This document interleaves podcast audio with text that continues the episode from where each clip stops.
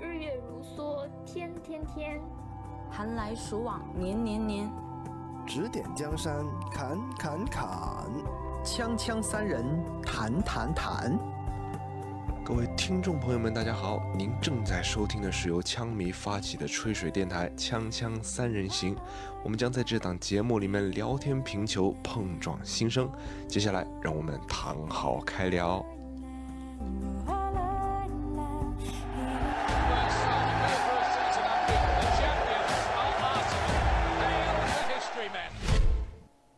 欢迎收听本期的《锵锵三人行》，我是 Johnny。很高兴我们在赛季末最后一场比赛打完之后，然后我们又来录本期的《锵锵三人行》的节目。然后我们本期的嘉宾先做一下自我介绍了，就一个是我们之前也上过的早茶，然后呢，另外一个是贝克街啊。之之前我是跟贝克街一块儿搭档过，可惜没有跟早茶一起搭档过。两位先从早茶先跟大家打个招呼吧。嗯，Hello，听众朋友们，大家好，我是早茶。真的是很想跟 Johnny 一起录一次录一期节目啊！今天终于有机会了，嗯，正好也是赛季收官的时候，算是特意挑了这个时间吧，然后到节目上来跟大家见个面啊。啊，那好，那贝克街，嗯，大家好，我是贝克街，那么很高兴再次参加这个节目。然后很也很高兴能够在这么一个关键的时间点，嗯，英超结束的这一轮这一期节目，嗯，在此与大家一起录制，嗯，谢谢谢谢。好，那欢迎两位到来我们节目。然后我们今天呢，第一 part 的内容主要是聊一聊我们这个阿森纳在这个收官之前的几场比赛的一个表现。然后大家都知道啊，啊，我们算是延续了之前的一贯传统，就是在赛季初、赛季中的时候拉垮，然后呢就在赛季末的时候奋起直追。哎，然后昨天晚上本来想靠着这个莱斯特城把隔壁给干趴下，然后我们还能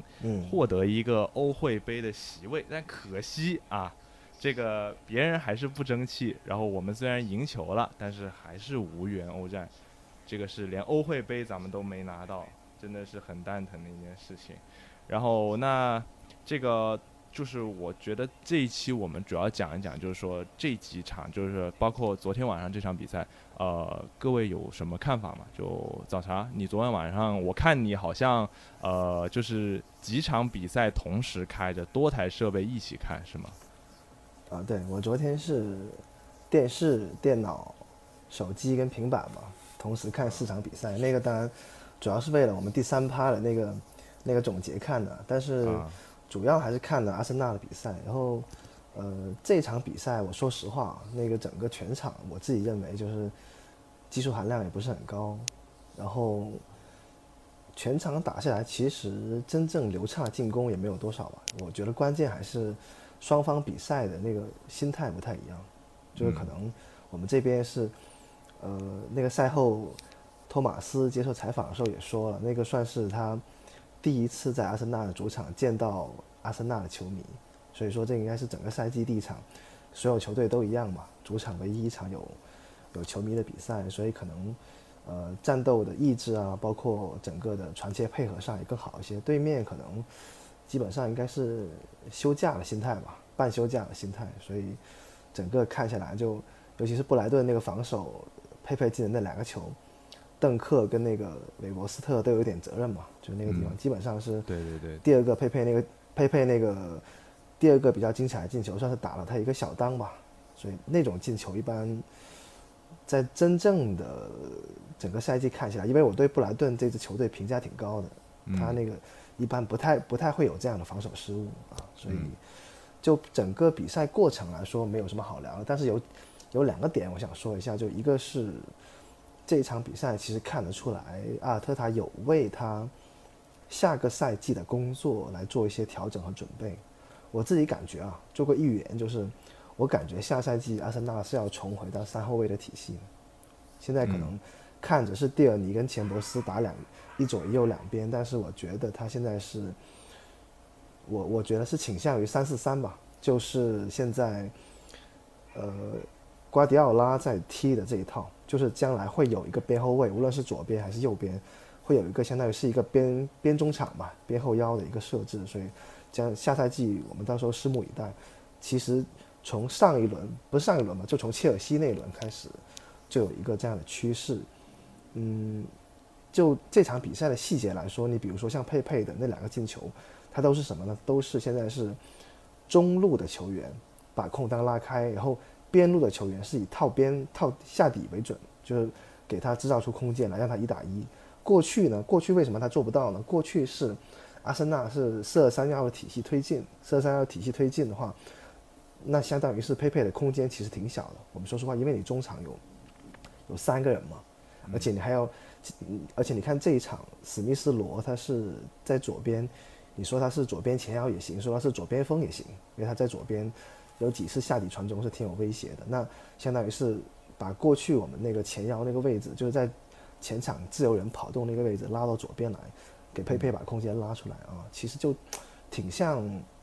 我之前在我们的那个群里面有做开过一个玩笑啊，就阿森纳你要把阵容去对照现在曼城这套阵容，就萨卡我们可以当做斯特林啊，罗可以当做呃迷你版的。丁丁，那佩佩这个角色，当时我比就是迷你版的丁丁，啊啊啊，就可能是马赫雷斯这个角色嘛，就是在这个位置，就是一个一个逆足的方式啊，大概是有看到这样的几个变化。嗯，我对昨天比赛的直观感受就这么多啊。嗯，然后那贝克街呢？你觉得你昨天晚上比赛你有什么比较印象深刻的瞬间，或者说一些有意思的点分享一下？嗯，我大概来说的话。首先是托马斯吧，托马斯，他的这一场比赛给人的感觉进攻欲望还是蛮强的，好几次起脚的机会，我看到赛后统计一共是四脚射门，这对于一个中后场球员来说，嗯，还是次数起脚次数挺多的。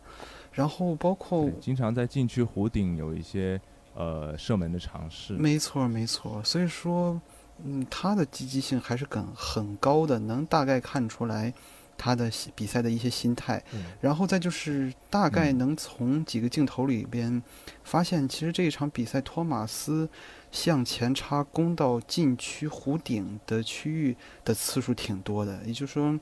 攻击欲望还是蛮蛮高的，这是一个小小的变化吧。嗯，所以说赛后大家都在想象，如果说把比苏马给成功。引援过来的话，他跟托马斯搭档会产生怎样的火花？包括其实我看到有的朋友分析说，比苏马这个球员的特点还不是纯纯的防守球员，他有向前攻击到禁区的能力，然后也有拦截之后向前推进的能力。所以说，他跟托马斯的搭，如果说将来能来阿森纳的话。他们两个人的搭配，我还是非常非常期待的。两个球员有一种能相互解放对方的那种感觉，这是我非常期待的。嗯，其次的话，这两名球员他在进攻跟防守方面的一些作用其实是有一些类似。然后呢，他们能够做一个就互相补充吧。就比如说我托马斯攻上去的时候。呃，比苏马能在后面做一个支援，没错没错，这个防守就是帮他这个擦擦屁股啊什么的这种情况都可以。是，我觉得就是，嗯其实现在阿森纳一直就很缺这样的球员，没错，跟这个后腰球员进行配合。没错没错，嗯，所以这也是扎卡一直被诟病的，就是运动能力的问题。他如果在拖后，单人拖后，很容易被人直接突破过掉，这是一个很难说。但是。毋庸置疑，扎卡在中后场的调度能力，呃，中长传的能力还是数一数二的，非常精准的。然后这两轮对于佩佩的表现，其实还是很高兴的。但是，但是话说回来，这是最后几最后几轮比赛，然后对手的心态可能也不如正常比赛那么的紧绷，所以说让佩佩打出很很多进球，嗯。能感受到佩佩的攻击火力，但是还是希望下赛季能在正常常规的比赛的关键的一些比赛发挥出应有的实力吧。就像刚才早茶老师说的，嗯，对手的布莱顿的比赛的心态可能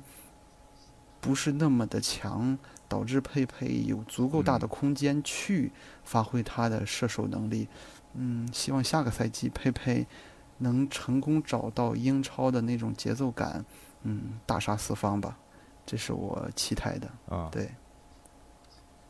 嗯，实际上佩佩已经来，我就来阿森纳已经很长时间了。你说他适应的话，也应该就差不多应该适应了。然后呃，对于昨天晚上那场比赛呢，其实我都是完整看完了。然后呃，对于佩佩的两个进球，我觉得就是呃，昨天晚上解说也有说，就是说呃，像邓克这种正面防守能力非常强的球员，然后昨天佩佩的第二个球是直接就是把他晃，就是等于说晃了一下，然后就射门这样子的一个状态，然后。也是说明，其实对方的后防线注意力确实是在最后一场收官战的时候不是太集中。但是呢，其实我们也有看到，就是在呃上半场我们是那个零比零的情况下，在四十五分钟中场的时候，对方的主教练做出了两个换人调整，都是往进攻，就是想进球的方面去做的。谁知道啊，这个本来想攻我们的，然后被我们先抢了一球，他们就开始有一些被动。嗯。但是其实我觉得对方主教练的意图可能还是想要就是争一争胜这样子的一个状态，但是我觉得呃就是昨天啊球迷就有一部分球迷进到球场，对于阿森纳的帮助其实还是蛮大的，就说可以看到整支阿森纳在这个精神气方面其实是有一定的提升，然后呢这个各个。打法啊，各方面的踢法会更加自由一些，就是比较放得开一些，我感觉。所以，呃，如果接下来这个希望国外的疫情如果有所好转之后，我们主场能进来一些球迷啊、观众啊，可能会对球队就球员有一定的帮助。没错。然后，没错。嗯，说完昨天晚上这场比赛啊，我们就看看隔壁啊，对吧？我们隔壁这个 找茬也看了这场比赛，是吧？大家都在群里面骂这个罗杰斯，说你这个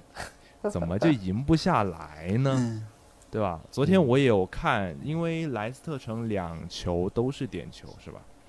就两球都是瓦尔迪的点球，没错。然后实际上第二个点球。实际上，他那个就是有效的进攻机会多不多？莱斯特城其实应该来说很少。他那个全场比赛的话，我感觉啊，莱斯特是有一点有心无力了，因为要照原来的那个积分形式和赛季走势来说，他的命运应该是掌握在自己手里的。其实莱斯特真正下滑是哪？真正下滑是哪一场比赛呢？是对。圣徒那一场比赛，那一场就是只有你上分那一场比赛啊。到时候我们第三趴再聊，就是那个莱斯特多打一人，那个圣徒少一人，最后那个比赛还没有拿下来。那个比赛对莱斯特全队的打击是挺大，因为他接下来三轮分别是曼联、呃切尔西，还有今呃昨天晚上的热刺，然后那当然中间那个呃足总杯的比赛是赢下来了，拿拿了一个。拿了一个冠军嘛，足总杯冠军就赢了切尔西嘛，是吧？当当时当时对，当时我还专门夸了一下莱斯特城，然后，但是到真正联赛的时候，最后那三轮他已经是稍微是有一点强弩之末的感觉了，尤其是他的后卫线，后卫线问题挺大。你像那个埃埃文斯是伤伤停停嘛那段时间，然后他福法纳昨天晚上开场就伤了，对他影响特别大。嗯，福法纳没踢没踢多长时间，然后。他的整个边后卫那两块呢，是有一个是伤愈不了多久的，然后另外一个是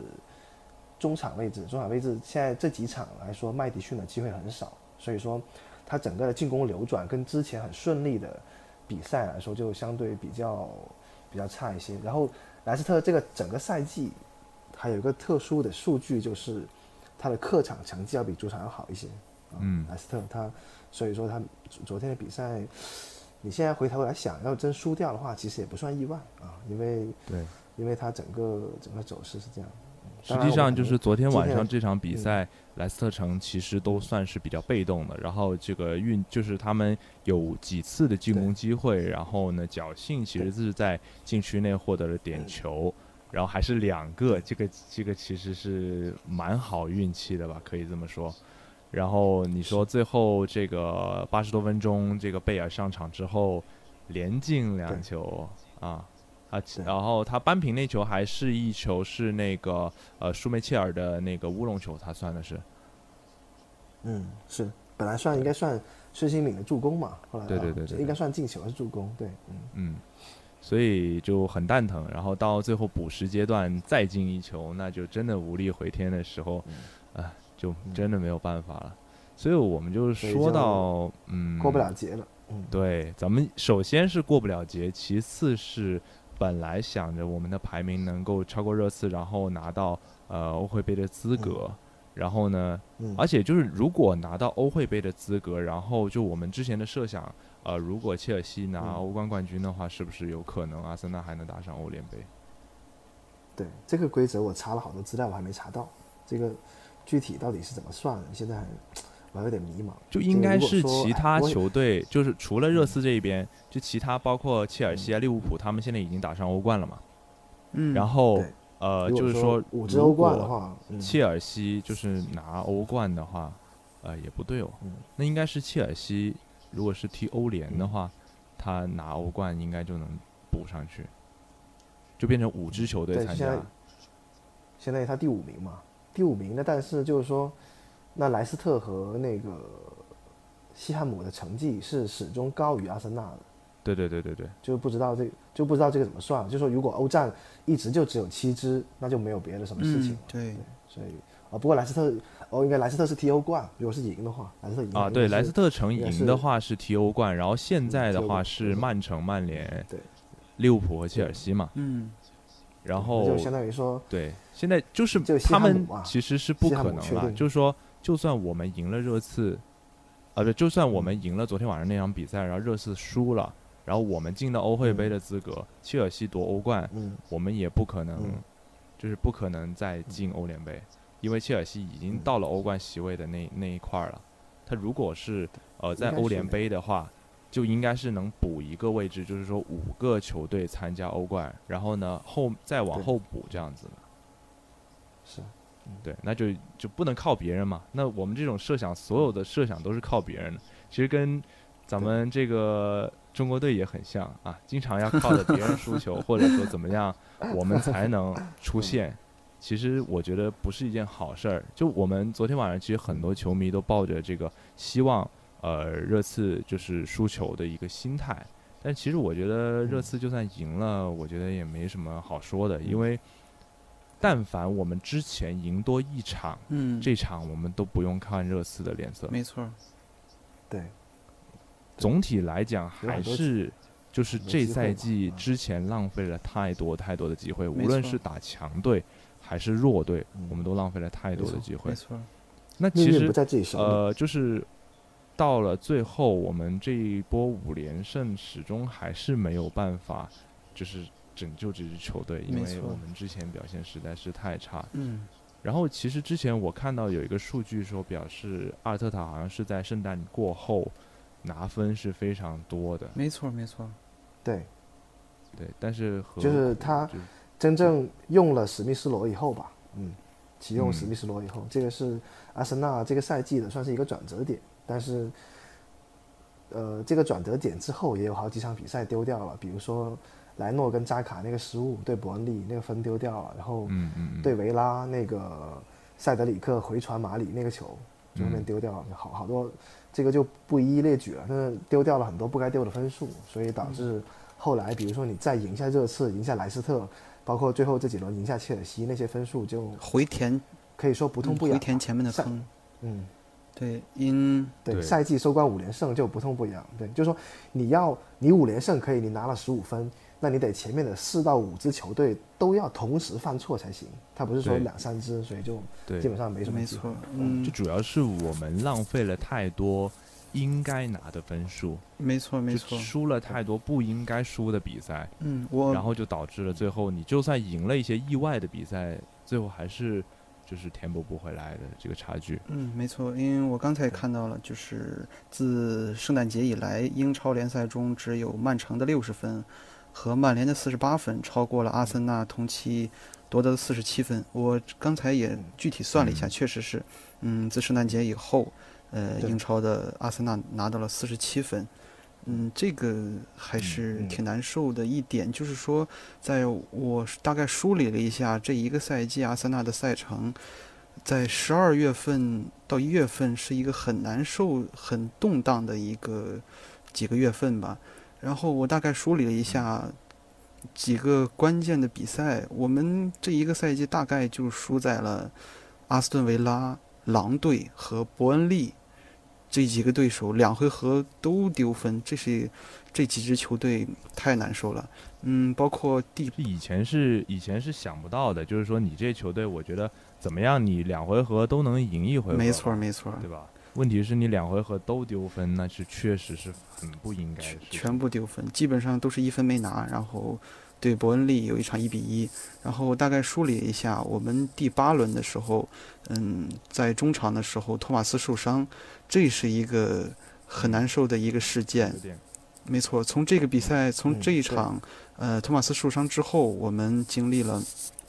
对阵利兹联。那个佩佩，呃呃，说到这里，我想提一个数据，就是阿森纳这一个赛季一共联赛，呃，被判罚了五张红牌，然后欧联杯判罚了一张红牌，呃，分别是联赛的佩佩一张、扎卡一张、加布里埃尔一张、大卫路易斯一张和莱诺的一张红牌。欧联杯是塞嗯。塞瓦略斯的一张红牌，然后有一个数据很有意思，就是阿森纳在英超联赛场均犯规九点一次，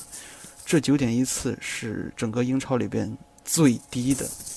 但是我们却拿到了六张红牌。嗯，这六张红牌拿的其实挺让人恶心的，包括对阵利兹联，佩佩顶牛那个阿廖斯基，嗯、他们两个人起了冲突，嗯拿了一张红牌。很印象很深刻。没错，然嗯后嗯嗯，英超第十轮对阵狼队，开场大卫路易斯和西门尼斯导致西门呃争顶，导致西门尼斯脑震荡。那场比赛我看了一整场，我嗯。就明显的发现，当然也是我的个人感觉，西门尼斯被嗯迫受伤下场之后，整个阿森纳的球队打得非常的拘谨，导致狼队的两个反击获得了两场球，感觉心态，对对对，心态畏首畏尾的，就感觉我伤了心态发生了明显对对对，伤了对方的球员，感觉很多战术都打不出来了。嗯，然后嗯第二个很很令人难受的一场比赛就是对阵热刺零比二输掉的那场比赛，我相信大家都很有印象，就是托马斯中场。印象深刻。呃托马斯那一场比赛回归，但是中场再度受伤。阿尔特塔有一个场景就是在场边推托马斯立刻回场的那一个场景，鼓励没错。但是不满意那个那个表现，没错，对。其实但是托马斯这场火速呃回归，但是仍然又受伤。那么后面第十二轮比赛对阵恩伯利，呃，对 对不起，对阵伯恩利的比赛，扎卡有一张红牌是起身被人绊倒，然后起身掐人家的脖子嘛，这是一张红牌。嗯，然后嗯。紧接着下一轮第十三轮对阵南安普敦，加布里埃尔两黄变一红被罚下，这是我们联赛的第三张红牌。然后紧接着到了二月份，呃，二月份英超第二十二轮再一次对阵狼队的时候，这是一个很恐怖的比赛。那场比赛，大卫·路易斯膝呃回追威廉·若泽的时候，膝盖碰到了他的那个脚底板，在禁区。呃，碰到之后，这场比赛的这个红牌判罚很有争议。呃，然后紧接着下半场那场是有对，没错。紧接着下半场，呃，莱诺在那个场地很湿滑，在禁区出击，出击到禁区之外有一个手拍球，获得了整场比赛的第二张红牌。这是一场比赛两张红牌，让整个阿森纳瞬间爆炸。然后比赛来到了第二十七轮，再一次对阵伯伯恩利的比赛。本来我们是一比零领先，结果到了最后，莱诺回莱诺给回场接应的扎卡一个传球，导致扎卡分边有一个致命的失误，传给了伍德克里斯伍德，然后克里斯伍德打了一个空门。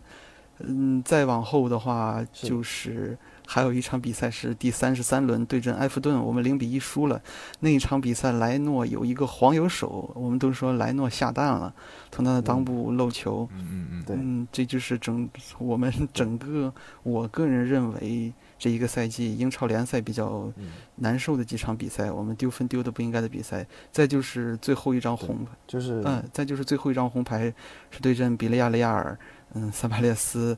呃，两黄变一红，这是我们所有的红牌了。对，这就是嗯，我其实说到红牌这个问题，我们上一期他们也在讨论过，就是 VIR 的一个问题。其实阿森纳总是会被英足总针对，然后我们总是会遇到一些非常非常不公平的判罚。就你说这些红牌里面一定是会有球员的因素，但是有一些红牌的判罚是否就是罚的太重，或者是怎么样的情嗯况，肯定是有的。尺度不一，嗯，对对对对对，就是说，呃，可能别人对你的同样动作的犯规，可能别人是一张黄牌，甚至只是警告而已，然后可能阿森纳同样的动作，他就直接直红罚下。没错，就我不知道裁判是怎么想的，为什么就只针对我们一个中下贫农啊？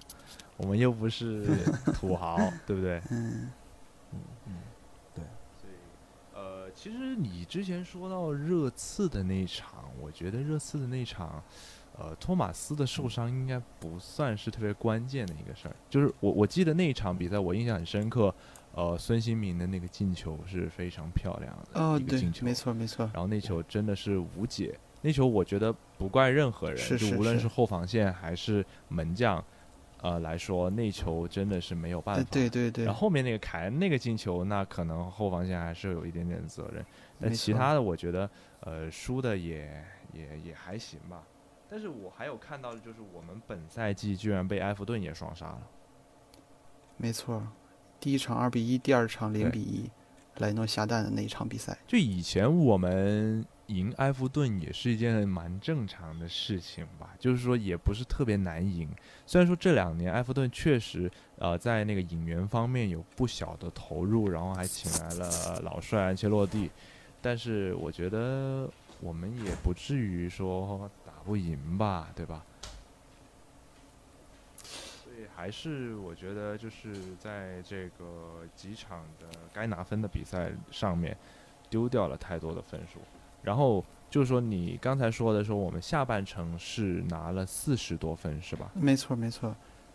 就是在圣诞节之后。是那么我们这赛季一共拿了六十一分，那就说明上半程就在圣诞节之前，我们仅仅拿了二十分不到。没错，可以没错圣圣诞节之后拿了四十七分，圣诞节之后拿拿到了四十七嗯分，那四十七分，那就等于说我们之前就只拿了十四分，是的，十四分是什么概念没错，嗯，所以我回看了一下，一个很难受的十二那时候月份，是保级队啊，十五名、十六名保级队，那时候，嗯，没错，嗯，翻车我大概看了一下，主要是十一月份、十二月份，十二月份是一个非常艰难的月份，我们输掉了大量的比赛，丢掉了大量的分，嗯，我们第一场输球是出现在英超第三轮客场一比三败给利物浦，没错，这场我们就不过多说了，这场我觉得输也正常。嗯，然后呢，接下来不该输的第一场比赛出现在呃第六轮主场零比一输给莱斯特城这场比赛，嗯，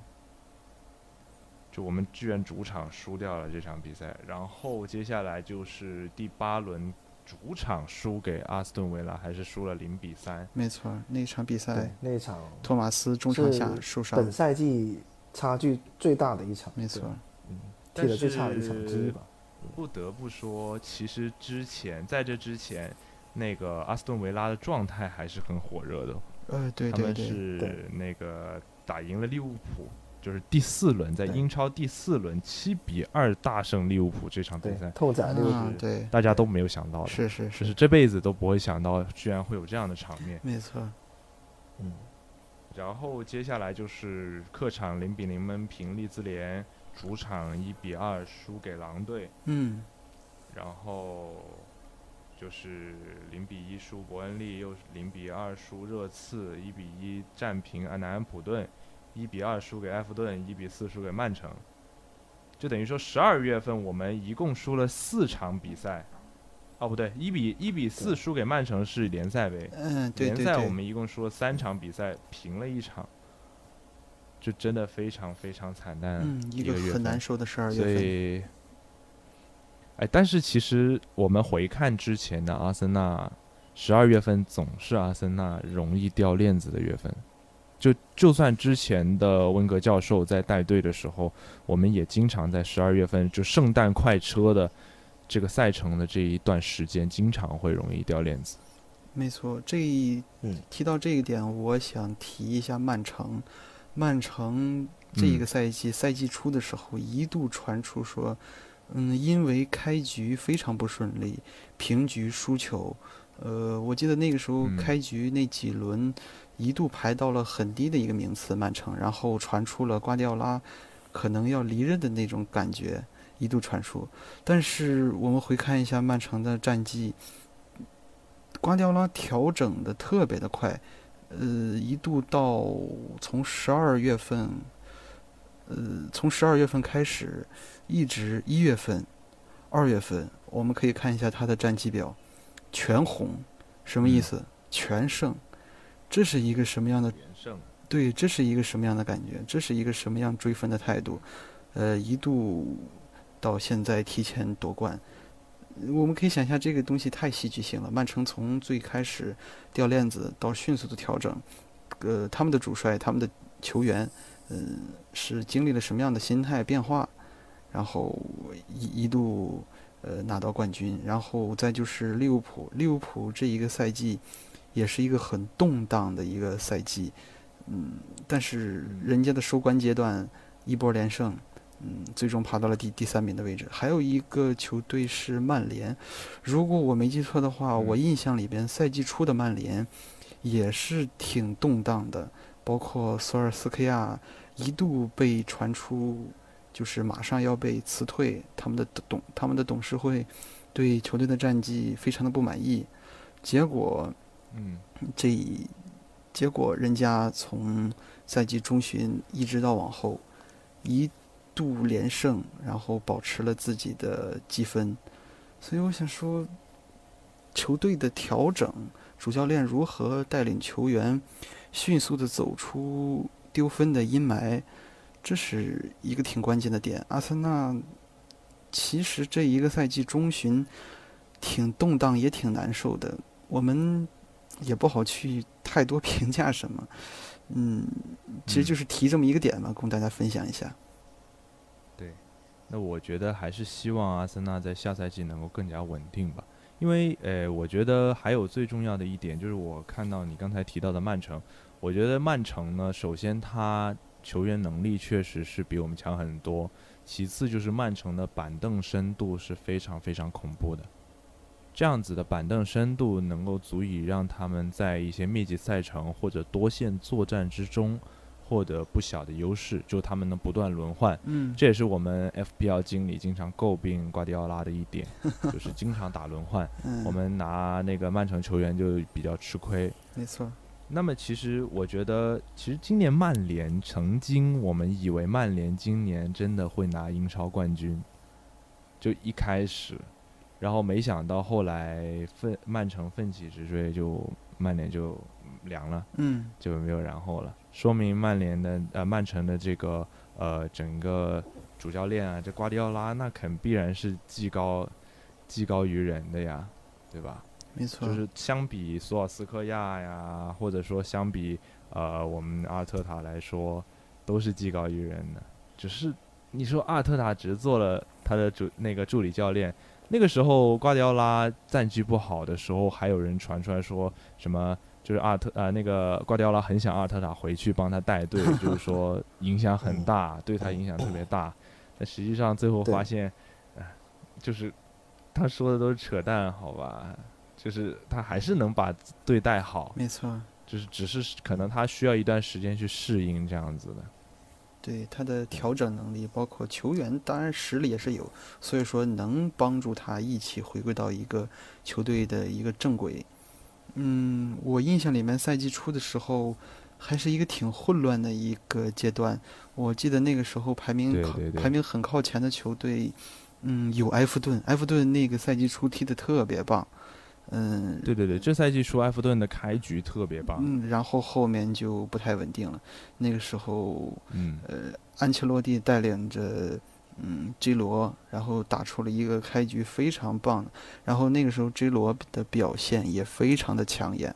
嗯，结果 J 罗的受伤，包括整个埃弗顿的体系可能，嗯，太过于简单。导致了他们的球队的风格很容易被人摸透之后，呃，出现了进攻不利的情况。包括我印象里，西汉姆联队、嗯，莱斯特城都排名挺靠前的。结果他们跟阿森纳一样，中后期出出现了一些嗯疲软的状态，导致了最终的排名会是这样。所以还是提到英超。联赛是一个漫长的联赛，可能考验的考验的还是一支球队怎么样在这个漫长的三十八轮联赛里面稳定住，呃，稳定住球员的状态。然后一直拿到最后的最后的每一场积分，而不是说我开局开的不好，我输了，开局输了几场比赛，我这支球队就不行了。曼城就是一个很典型的例子，他们迅速的调整了自己的状态，最终拿下了这场，呃，这一个赛季的冠军。对，嗯，对，这样也可以见得，就是说我们当年这个。不败战绩就是四十九场不败战绩的一个非常的可贵，没错。就是当年球员啊，还有教授的能力是多么的强大，没错。然后他们能够做到如此稳定的不输球，然后呢轻松夺得英超的冠军，是的，是非常不容易的一件事情。那我们第一趴的分享其实就差不多这样子了。那我们稍事休息，然后一会儿进入第二趴的内容。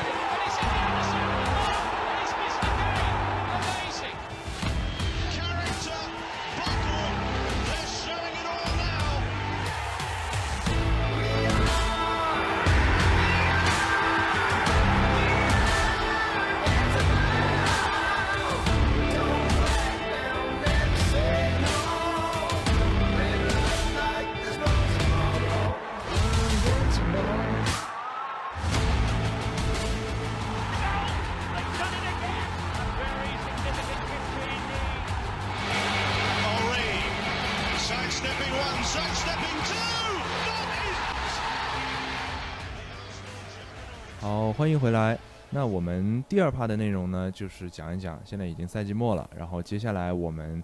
可能会迎来一大波的这个清洗，就是说一些队内的一些老将啊，或者说一些呃一些球员他可能会离队啊，然后我们也会有一些新的血液呃注入进来，或者一些在外租借的球员，也就是慢慢的会回归啊。那我们。各位就是来，就我们让早茶来给我们分享一下，就是说关于这些球员，就他有什么一些看法。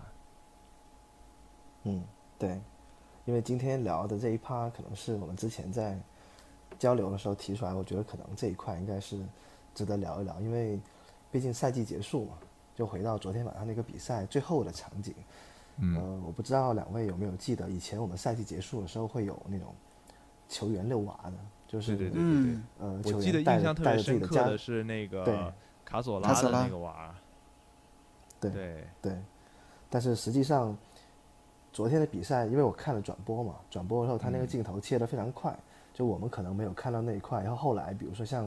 利物浦啊、像曼城啊，他们都有都有那样的镜头一直在播，我就昨天就特别的感慨，我就说那可能确实可能你是说失败者也好，或者说是。二十五年来最差的联赛也好，对我们来说可能就是一个比较没落，或者说你说惨淡也不为过吧，就惨淡的一个收场。那对这样的一个赛季结束以后，你到了夏天，你整个球队肯定是需要调整的。那首先最主要的调整，因为现在各方面的消息都是说，阿尔特塔他是能得到俱乐部上层最主要的支持嘛，就因为。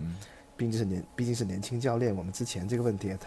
探探讨过很多期了。那如果说教练保留的话，最关键的点那还是球员这个点。球员应该做怎么样的变动？那从现在阿森纳的整个队员的构成来说的话，其实还是一个挺复杂的构成。我觉得可能这个话说回来，就是嗯，可能由于我们人员关系的那个结构架构吧不太稳定，其实对我们的成绩是有影响的。我不知道两位认不认同？因为对，像你像现在的这这这个情况，你比如说这个赛季可能在阿尔特塔手下，呃，半主力位置的，你比如说塞瓦略斯，还有嗯。厄德高，那可能基本上这个夏天应该都要回到皇马了。是的，这个是的，是的，一个是一一一个一个是太贵，一个是就那个比较被诟病的，尤其是欧联杯半决赛那个表现，包括淘汰赛之前嘛，那可能可能这两个都不会再留。主要是塞瓦略斯昨天他自己也想嗯回去，就他的主观意愿，他就是不想留在这里。对就是说，整个对他的使用其实机会给了，但是也不是很多啊。那就是还有一个就是二门马修瑞恩这个这个瑞恩大兵租借到阿森纳来之后，各方面球迷评价还是挺高的，就是说他的门前的技术，尤其是高空球，就那一场我就我上了第一期节目就是对狼队那一场比赛嘛，呃不就狼那一场比赛就是他啊不是不是对狼队是对那个比利亚雷亚尔的第一回合，他的高空。嗯嗯当时我就想说，瑞恩的那个高空球接技术应该是可以上欧联杯的，但最后还是用的是莱诺、啊，这个可能，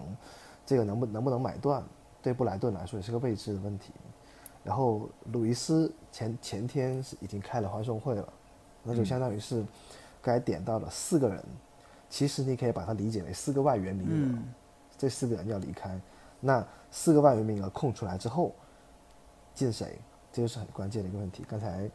呃，贝克街提到了那个昨天赛后跟跟佩佩一起跟经纪人一起合影的那个比索马，现在是从阿森纳球至少球迷这个层面吧比较认同的一个球员，我也很喜欢他，因为呃我很关注布莱顿的比赛，他基本上是在布莱顿能做到一个串联的时候，那他能不能到阿森纳来跟托马斯形成一个双中场的一个搭配，这也是一个疑问。呃，然后其他还有合同剩一年的，像那个恩凯迪亚跟拉卡泽特这两个前锋，嗯这两个前锋对阿森纳的选择来说就非常关键了。然后凯皇是现在英格兰 U 二一的队长，也是破了今年刚破了那个阿兰希勒的进球记录嘛，刚破了记录。那你是要留下来继续给他机会？那似乎我们感觉好像在阿尔特塔这套体系下，他的整个发挥是比较憋屈。没错，那可能，那今年不是，呃，上个月还是这个月，那个巴洛拱刚刚续约了，刚续约了。那我相我我相信下赛季肯定要重用巴洛拱，无论、嗯无论拉卡跟恩凯迪亚留不留下来，肯定要给他机会。那恩凯迪亚的位置就很尴尬，是不是可能要要租出去再打一年？就像就像现在维洛克一样，那是不是或者是直接卖掉？那可能还得看市场的评估。然后拉卡的话，这两个剩下一嗯年合同期的球员，这个夏窗或者下一个冬窗就一定嗯要处理掉。其实这个夏窗应该是最好处理掉这嗯两个球员的时机。没错，对，嗯。冬窗就卖不了好价钱就就谈到拉卡，嗯，是的，拉卡就更关键了。拉卡是这个赛季的阿森纳的联赛最佳射手，嗯他在多场比赛可以说，嗯你说挽救了阿森纳的颜面吧，或者说保存了我们一直到最后都还有争前六的这个这个这个习惯。拉卡其实功不可没的，而且他对，战术体系的作用非常大。我们之前也聊过，他跟萨卡呀、跟史密斯罗啊，其实都是很来电的。对那这个位置你要不要续约？要续约就面临我我之前在节目上说那个话题，你续约一年是不行的，至至少两年吧，两年就面临着我们前场可能是主力阵容，就是一个可能明年三十岁的拉卡泽特和两个已经三十二加的奥巴梅扬和威廉，嗯，你要不要用？你这三个人同时用，阿森纳俱乐部说实话，英超任何一个俱乐部都扛不了这样的前场的年龄配置跟跟薪资配置，对我，觉得就很难。这是确实是这三个。如果嗯说是拉卡泽特续约的话，他们三个应该是队内都算是比较高薪的一个水平。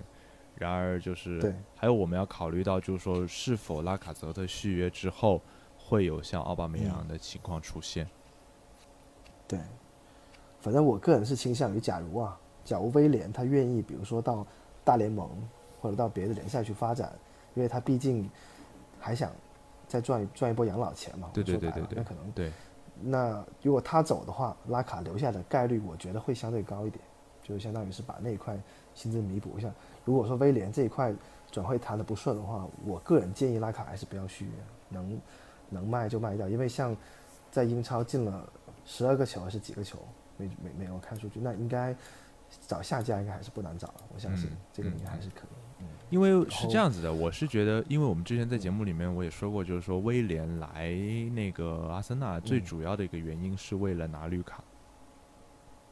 对就是为了拿那个就是应该是叫永久居住权这样子的东西吧。永久居住权，对，因为他然后他好像是学啊什么之类的，对。他好像是就是说要来阿森纳一年还是两年时间才能拿到。我当时我记得是一年时间，就说这个赛季结束之后应该就可以拿到了。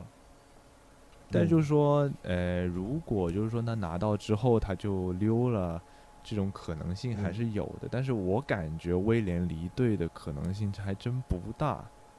就是说，你嗯会有多少球队愿意买他？就除了你说可能中超啊，中超现在都不一定负担得起他的薪资，就是说现在他有工资限制嘛。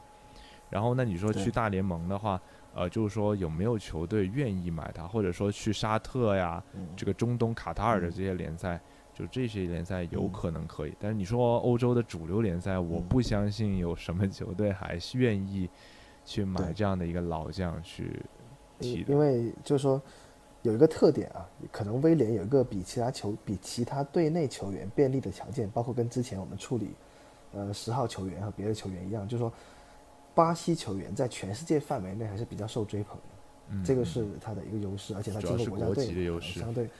对相对会好一些。嗯。嗯。然后的话，合同还有一年的，剩下两个主力啊，不是主力吧，就剩下两个呃争议比较大的球员，一个嗯钱伯斯，钱伯斯这个赛季后面是真给机会没了，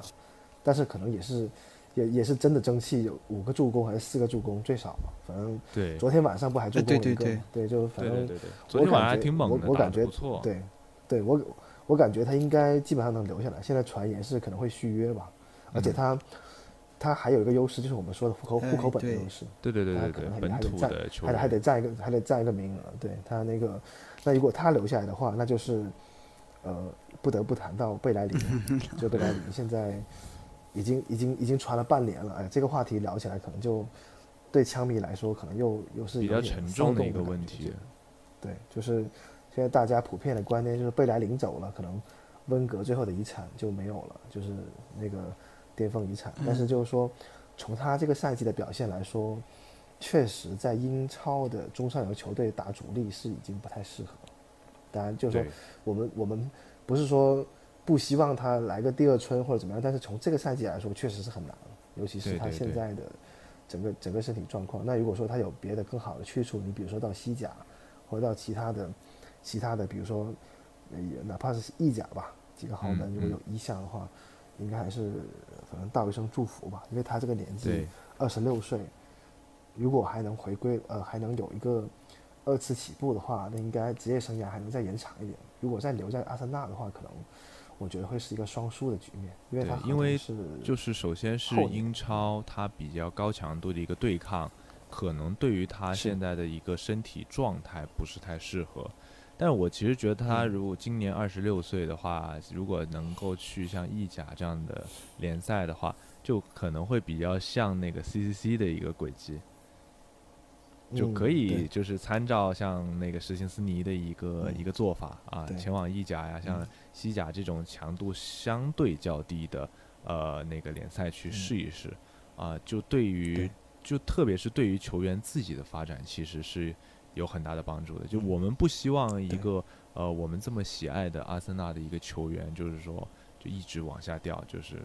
没有出头之日，这这当然是不好的。对当然，说到意甲，哎，我们就要提到一点，就是我们的前旧将桑切斯在国际米兰嗯获得了意甲冠军，对，这个是蛮值得祝贺的一件事情。就是我们以前是的，还有这个这个这个埃里克森是吧？以前在热刺都拿不到冠军的，哎，去了意甲拿了个意甲冠军，是吧？对，这个就热刺的球球员都酸死了。嗯，嗯，那这个除了那接下来就是可能是一些，接下来就可能是一些，其实上一个夏天就是边缘人物的人嘛，比如嗯。说像贡多奇和托雷拉这两个人，就是租借回归的这两个人，要怎么办？嗯。这两个呢，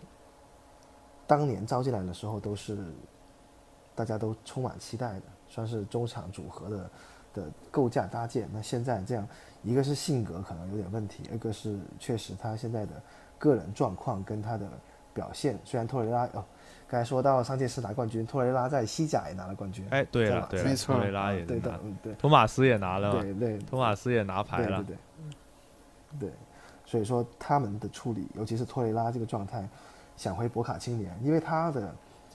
他应该是，我觉得应该是跟他经纪人提了要求吧，就是基本上不想在欧洲待着了。呃，是这样子的，因为之前我们那个嗯在节目里面有提到，就是说托雷拉最主要的一个原因是因为家里人去世，嗯对，然后他个人这个思乡情节其实原本就比较重，就是在去世之前，就家里人出事之前，其实他们的这个思乡情节就比较重，所以他在这个嗯。事情发生之后，就已经是选择希望是回到呃回到自己的家乡球队，就是回或者回到就是南美洲这些球队去踢球，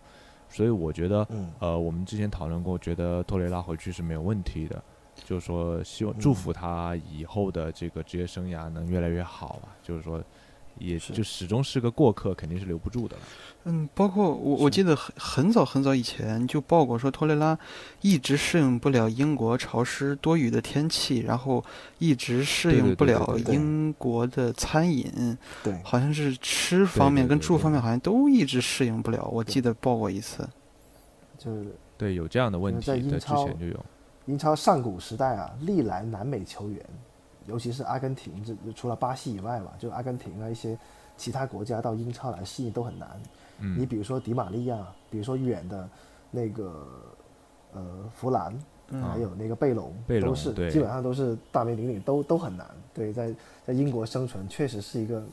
文化啊环境的差异。哎呀，虽然说之前英英国跟阿根廷一直马岛战争嘛，两个国家经常打仗，但是你说这些这些球员之间呢，确实好像到英国来真的不是很适应南美球员。嗯，但是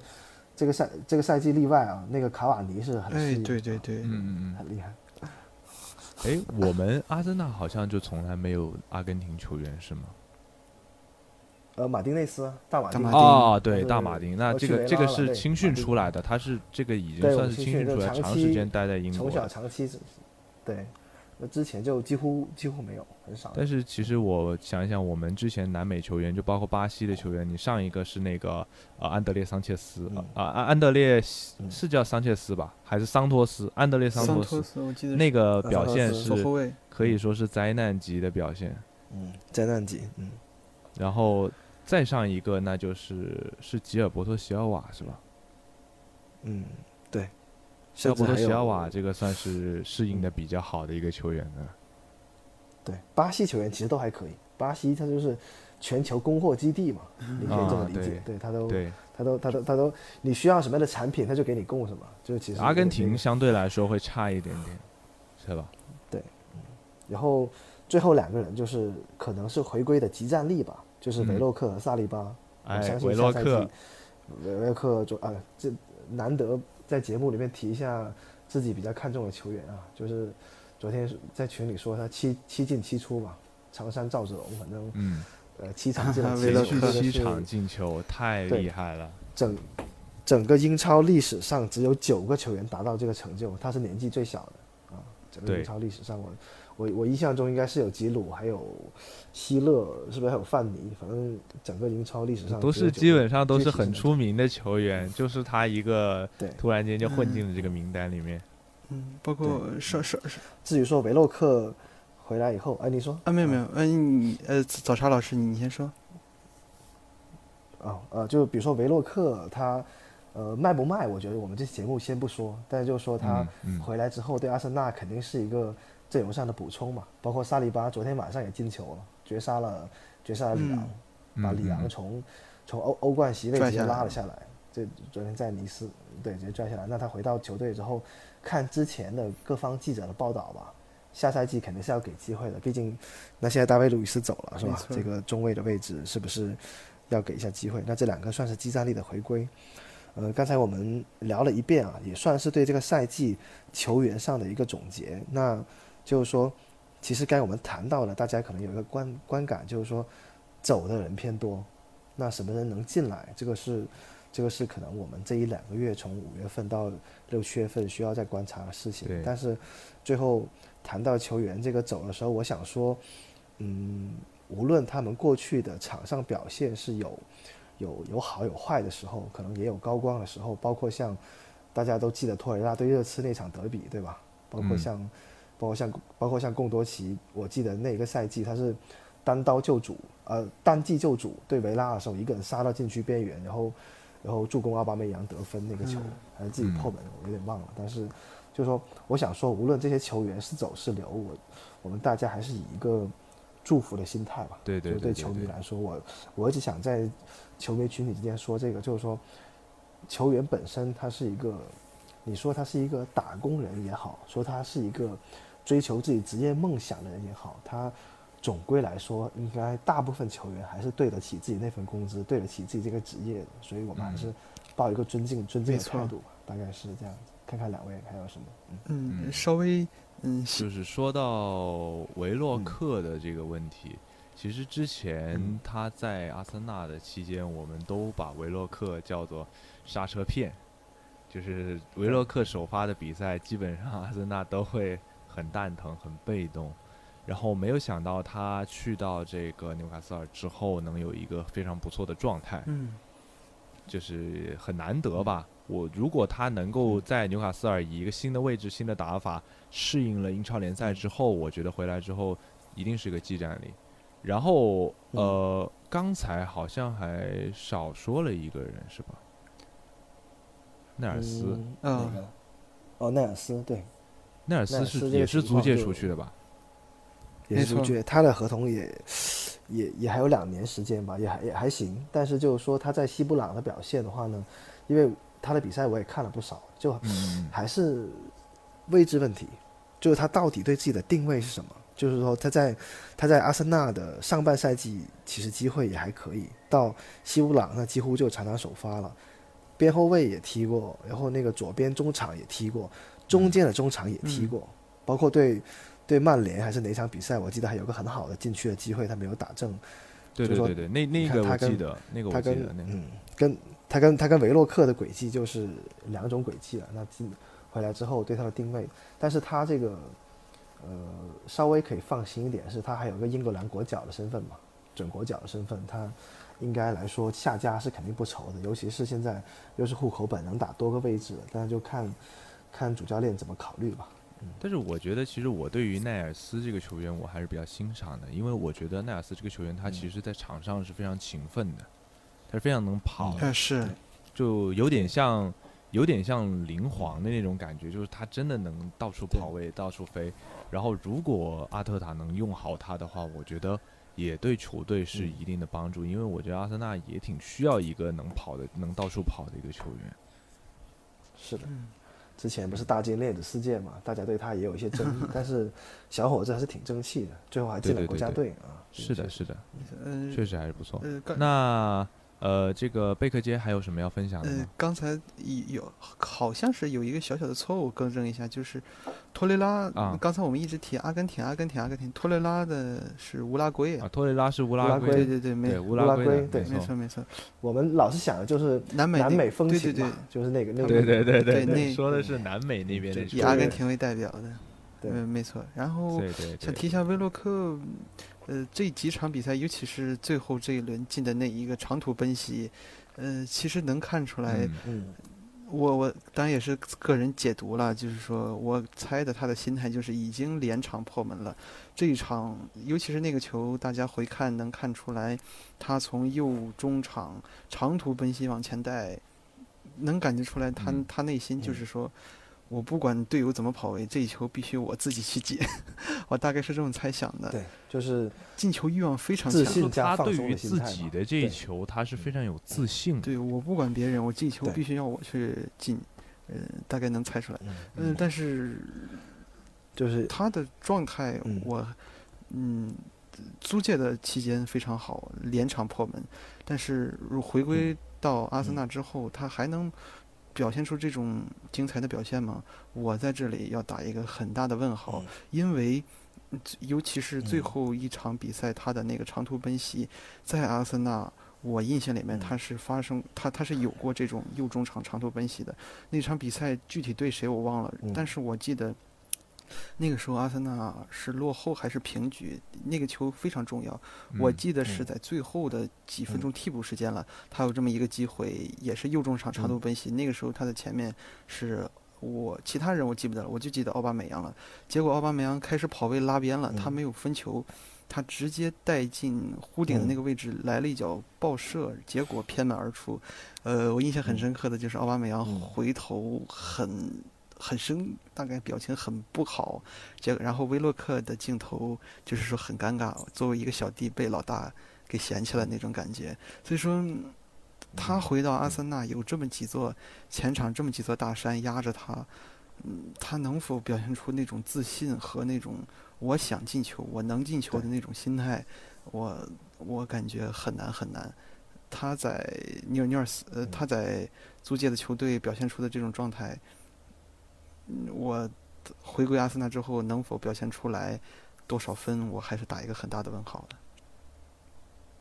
我觉得主要是一个那个阿尔特塔可能需要对他在这个纽卡斯尔的战术以及位置进行一些分析，然后呢。可能说找到他擅长的呃一些点，然后去进行一些使用。然后我觉得，就像那个贝克杰刚才说的，就是说一些实际的选择，就是威洛克可能还是不太成熟。就是比如说，你说在比赛的最后阶段，我们呃握着一个优势，然后呢，他还要再浪费这个机会把球权交给对方，这种我们常年踢球的人都知道这是不应该犯下的错误。啊，那只能说。小伙子还太年轻，可能需要更多的经验积累和呃主教练的一些教导，可能会更好。对，包括他继那好，嗯，包包括我我我的你继续说，我的意思是，即便他表现的再好，他回到阿森纳，我我可以这么断言，就是说下个赛季一定不会围绕着他去去组织球队，所以说。他在纽尔斯卡联对他在纽尔斯卡联队表表现那么好，主教练给他了一个很舒服的一个右中场的位置，让他去自由的去跑。呃，包括他那几这几轮联赛他的进球，你能看到他的位置是很攻很能攻击到禁区以内，所以说有了那么多起脚的机会。但是回到阿森纳呢，呃球队绝对你表现的再好，也不会给你这样的机会去攻到呃禁区里面，因为。球队里面有那几座前锋，那几座大山压着你，你没有这样的机会，所以我还是 对贝克杰这个是另有所指，所以我还是也是也是合理的啊，所以这个你的分析也是合理的，这也是一种悲哀吧。那我们也期待吧，我我期待接下来我们的几名小将，就是说像外租的这几名小将，能够有更好的表现吧。那是当然，这是最好的，就是。这是最值钱的引援，没错，就是我们又可以不花钱，然后能够有一个好的状态，就包括你说队里的那个内尔森，对吧？这个我觉得如果能打出来的话，也是很不错的。没错。所以借着刚才刚才教你说这个话题，就聊到了，就是说我们刚才说的是离队的情况。那这个赛季的话，其实还是有很多球员是有，不是很多吧？还有一些球员有亮点、有进步的。你比如说像萨卡。比如说像马丁内利，虽然只踢了几场，他们自己就是说我们自己培养的年轻球员的身价都涨了上来，包括像维洛克、像奈尔斯、像罗吧、像史密斯罗之前，他们都有外租的经历。你对比依然留在队内的内尔森，这个差距太对了。就是说对年轻球员的培，就年轻球员的培养，你是怎么样对他的规划，怎么样对他进行一个呃位置上的锻炼，或者是哪怕是呃。挫折的打磨，我觉得都很重要。你像现在萨卡现在已经是队内第一身价了，现在在德转上已经是身价五千四百万英镑，我这个这个就很这个就很符合他。包括像蒂尔尼啊，哦对，蒂尔尼已经涨到了涨到了三千万欧元，之前买进来应该是两千两千三左右吧。包括像像马丁内利已经是两千万英镑左右，那史密斯罗原来是三四百万的，现在也只也翻了好几番。那像像内尔森就几乎还是原地不动啊，这个哪怕像踢得稍微差一点的恩凯迪亚，他都有一个上涨的一个幅度空间。所以说，真的比赛机会还是太重要了。聊到内尔森的时候，我又很感慨，因为呃呃上个赛季我是很看好内尔森，但是没有踢出来。这个赛季看好维洛克，在阿森纳没有踢出来，在别的队伍踢出来了，还是稍微欣慰了一点。对，那还算是蛮欣慰的了。对，嗯嗯，那我们第二趴的部分其实分享的就差不多了。那我们稍事休息，一会儿进入第三趴的内容。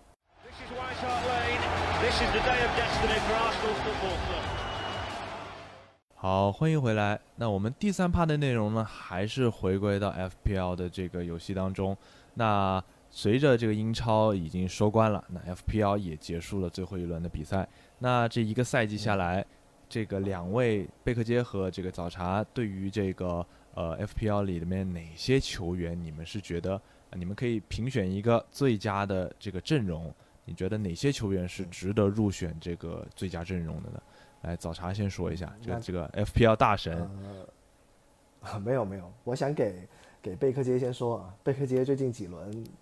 很很厉害啊，势头很猛啊，把把把把联赛的把联赛的冠军拉下马了，然后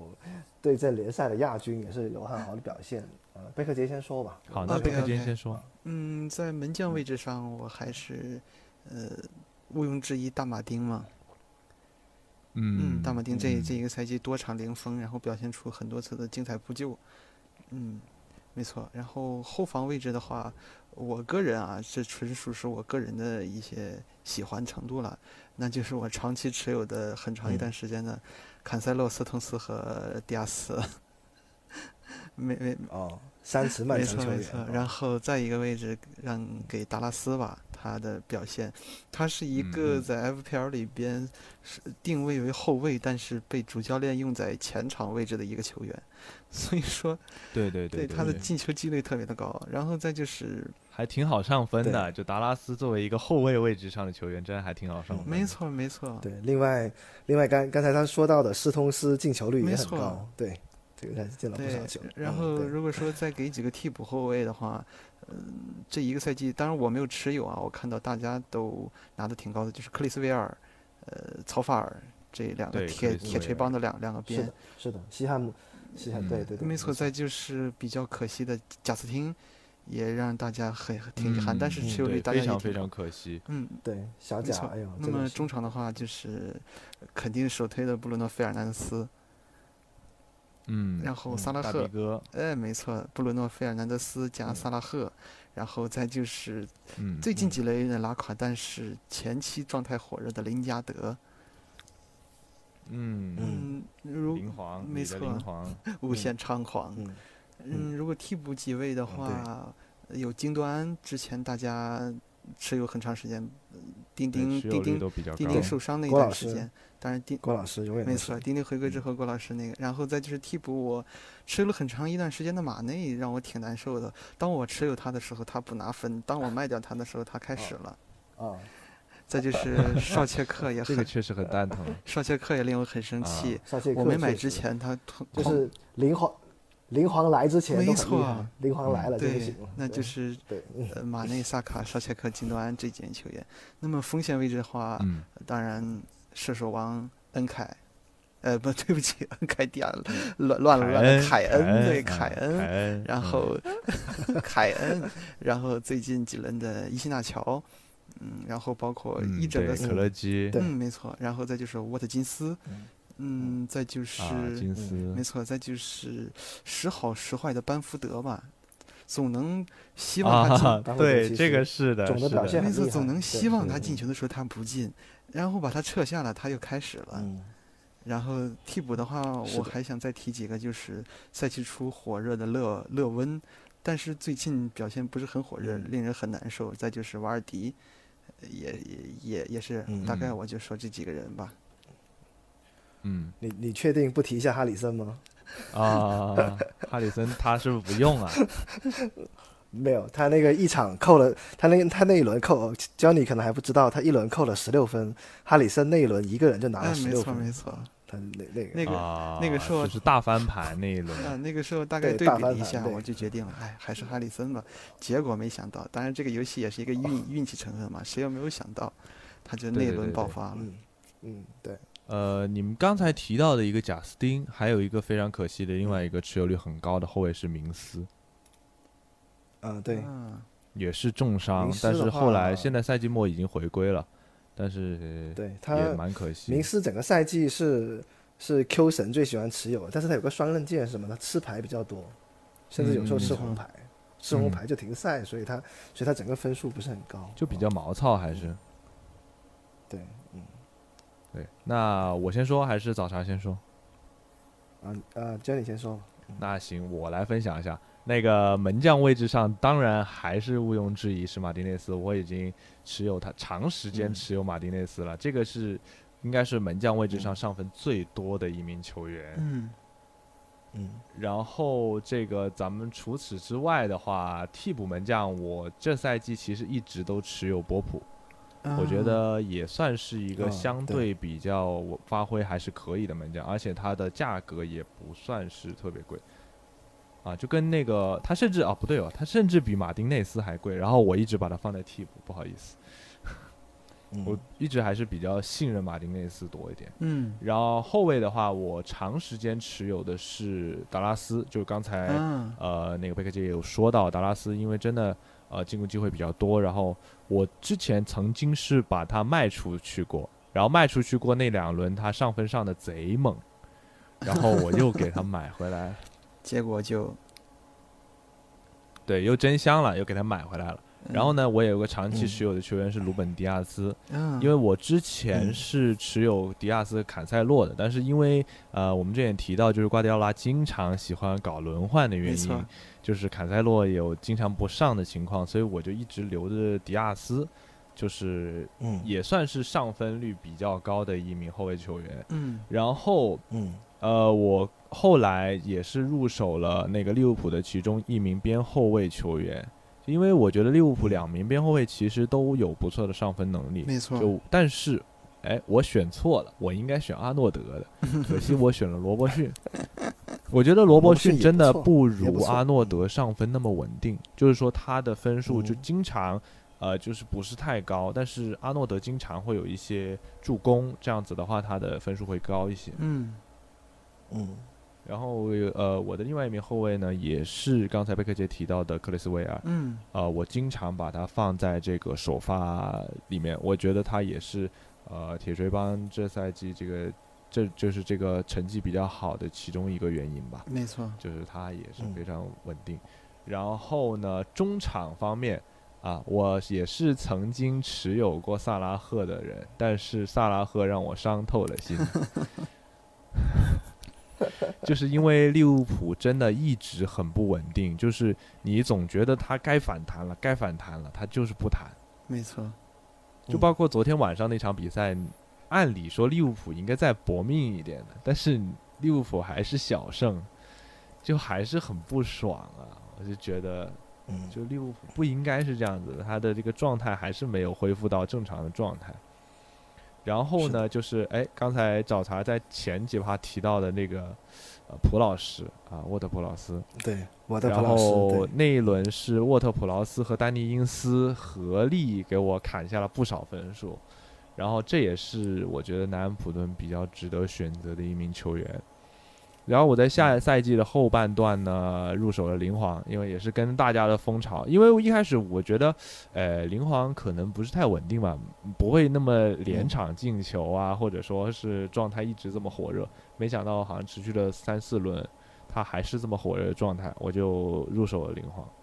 然后也为我上了不少分。但是赛季最后这几轮有点拉胯，就有点没什么表现了。嗯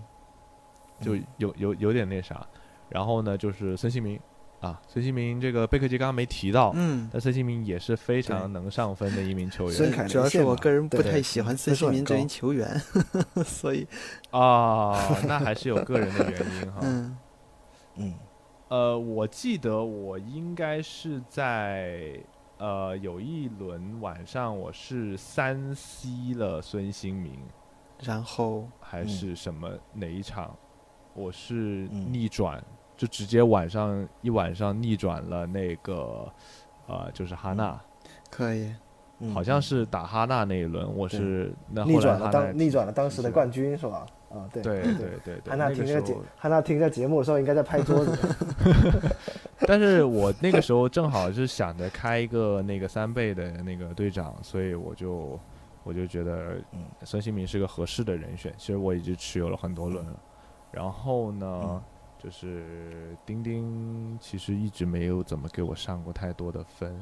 就是在我持有是。他的时候没有上过太多的分，所以我也觉得嗯。呃一般般吧。然后前锋线上呢，其实我长期持有的就是班福德，班福德也是经常会有不错的表现，但同时他也经历过一段低迷期，就是在应该也是在呃快到赛季末的这段这这段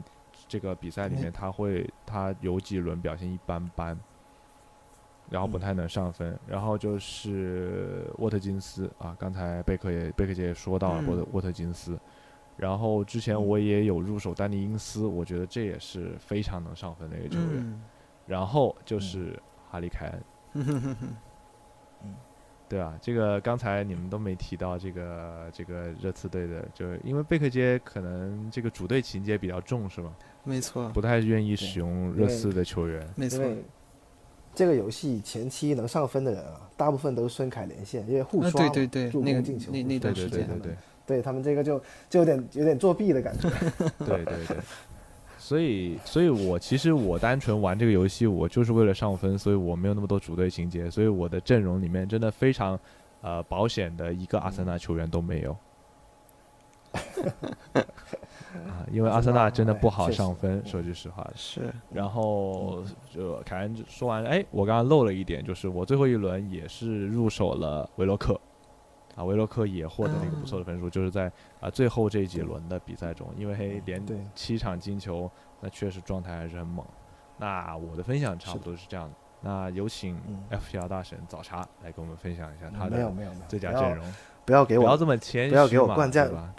不要给我灌这样的名头啊！待会他们听到说下赛季智囊团嘛，对吧早茶啊是咱们多少 FPL 玩家的智囊团，对吧？没有没有，我这消息非常灵通还在，学习，还在学习摸索阶段。反正啊刚才大家提到的球员，其实已经基本上包含了整个赛季下来吧，就是一个是从球场表现，还有一个就是实际上分的情况比较好的，也是大家在游戏中吧，不敢说现实中啊，游戏中比较比较喜欢的球员。我大概就想补充几个点吧，大家可以可以当做一个赛季的回顾也好，或者当做自己将来操作的一个一个参考。嗯大家可能没有注意到，呃，从我从锋线来说吧，锋线可能还有一个人可能名字没有提到，就是瓦尔迪。大家可能觉得瓦尔迪啊，上分比较少，但但实际上他的总分啊，他总分是排在毕费、凯恩、萨拉赫、孙兴民跟班福德之后列全联赛第六。为什么呢？因为他在莱斯特之前，他是有很长的时间是有点球点球的主罚权的，就是他，大家说之前不是大家说了外号瓦点尔迪嘛，就是说。呃，大家在将来选阵容的时候也得考虑这个，就是像刚才教你说到我的普老师为什么他分数还可以，就是因为他主罚这个球队的任意球和定位球还有点球。那呃点球不一定了，点球可能是因斯，但是呃罚任意球跟角球的人在 FPL 里面是很重要，因为大家知道英超这个快节奏的话，它的那个任意球跟定位球得分的概率还是挺高的，因为他追求一个刺激嘛，它那个比如说对对对比如说禁区内禁区内的身体接触，他可吹可不吹的就不吹了，所以他这个上分比较高。一个是巴尔迪，另外一个就是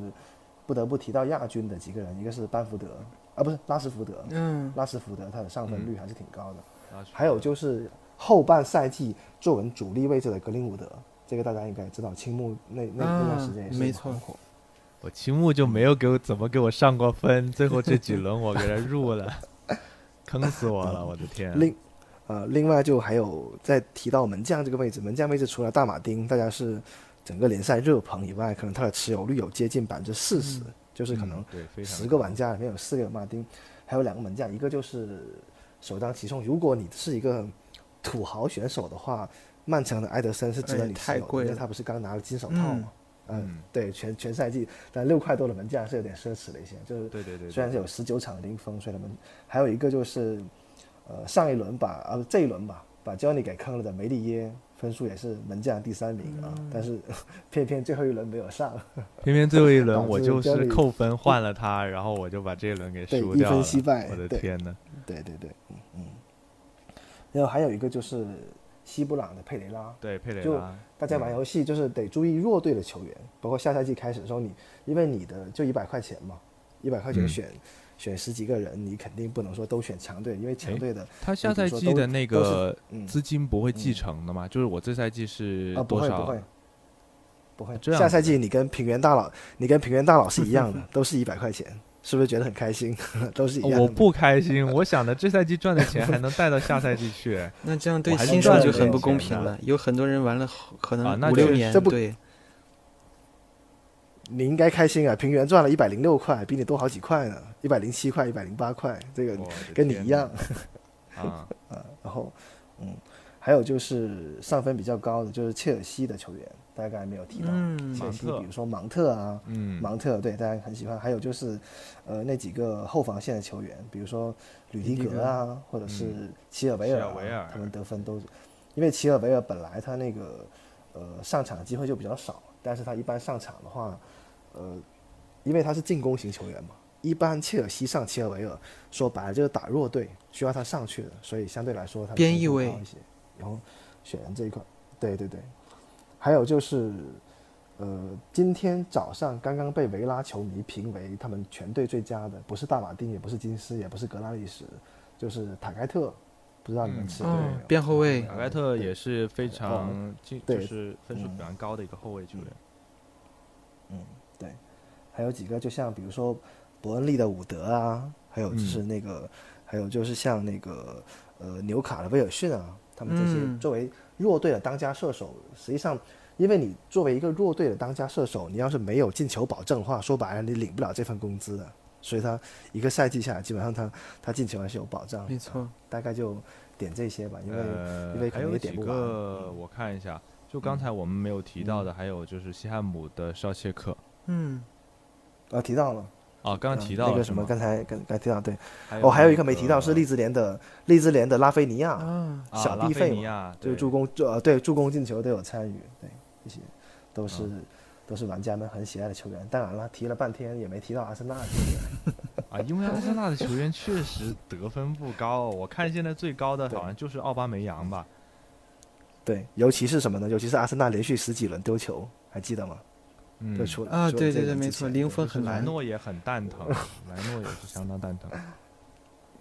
没错。呃，当然，那行吧，大概就是这些。嗯，其嗯实刚才提到的呃，阿森纳球员不好选，我刚才突然想起来一个点，就是，嗯，今天我看到了一则消息，本赛季在英超各队中场球员的进球，嗯阿森纳只有五个。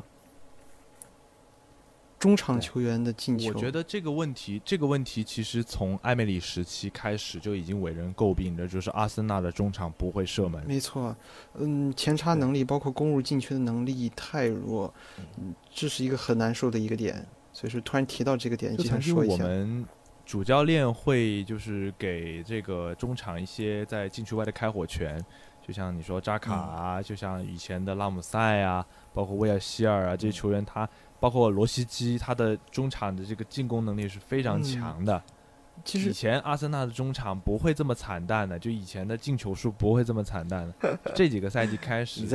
就是中场我们嗯就很一般，可能也是进球数。也是打法问题吧，包括罗，包括罗西基，呃，威尔希尔、拉姆塞，他们有很强的插入禁区的攻击火力，然后再加上当时的踢法，呃，传切配合，能允许这些中场球员往前一一次再一次的前插入，有做有给他做球的球员，所以说提供了他这么一个进球的保障。那么现在的这个阵容，包括整体的打法，嗯挺难出现这种情况的，所以呃中场球员进球少也是一个很难受的一个点。对，所以对对所以我很好奇，你这你这五个进球统计是不是包含了扎卡对切尔西那个任意球，还有威廉的那个处子球，减掉这两个就只有三个，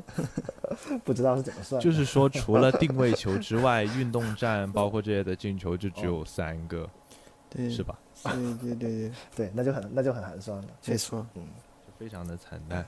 那好了，我们第三趴的分享也差不多这样子了。那本期节目也来到我接近尾声了。那非常感谢早茶和贝克街百忙之中抽空来到我们的节目当中，跟大家分享这么多的一些有趣的东西、一些内容。那这个这个算是没落赛季的没落赛季吐苦水吧。所以说，为什么这一期非要上，就是有一肚有一肚子话没有说完。希望大家对对就是听了我们的听了我们的节节目之后，可能有一些思考，有些遗憾，但是就是说，也希望他对新赛季还有期待吧。嗯没错大概是我的愿望就是这样。人生还要向前对看。希望下赛季阿森纳就是虽然我们很可惜没有欧战，但是我们在单线作战中能有更好的表现，然后也期待夏季应援能够给到我们惊喜吧。就是说，无论是从球员的清洗啊，再到这个引援方面，能够给到我们这个更大的惊喜。刚才就是，呃，大家都总结了这个赛季嘛，然后，呃，我们《恰恰三人行》这个节目也会陆续跟进球员的下窗转会，还有整个包括像六月份的整个欧洲杯的赛事的情况。那么我们也会关注阿森纳球员在欧洲杯上的表现。那在我们的节目里也会回顾历届欧洲杯中阿森纳球员在里面的表现。希望大家听众朋友们多多关注我们的节目啊！我觉得今天的节目基本上就能大家做一个提前的小预告吧。我们会在呃增加欧洲杯的环节，可能会有一些呃球员的分析，还会有一些比赛的预测，都会有。嗯，大概是这样。那好，本期节目就到这里啦。那跟大家说声嗯拜拜吧。好，下期节好的目见，拜拜拜各位朋友再见拜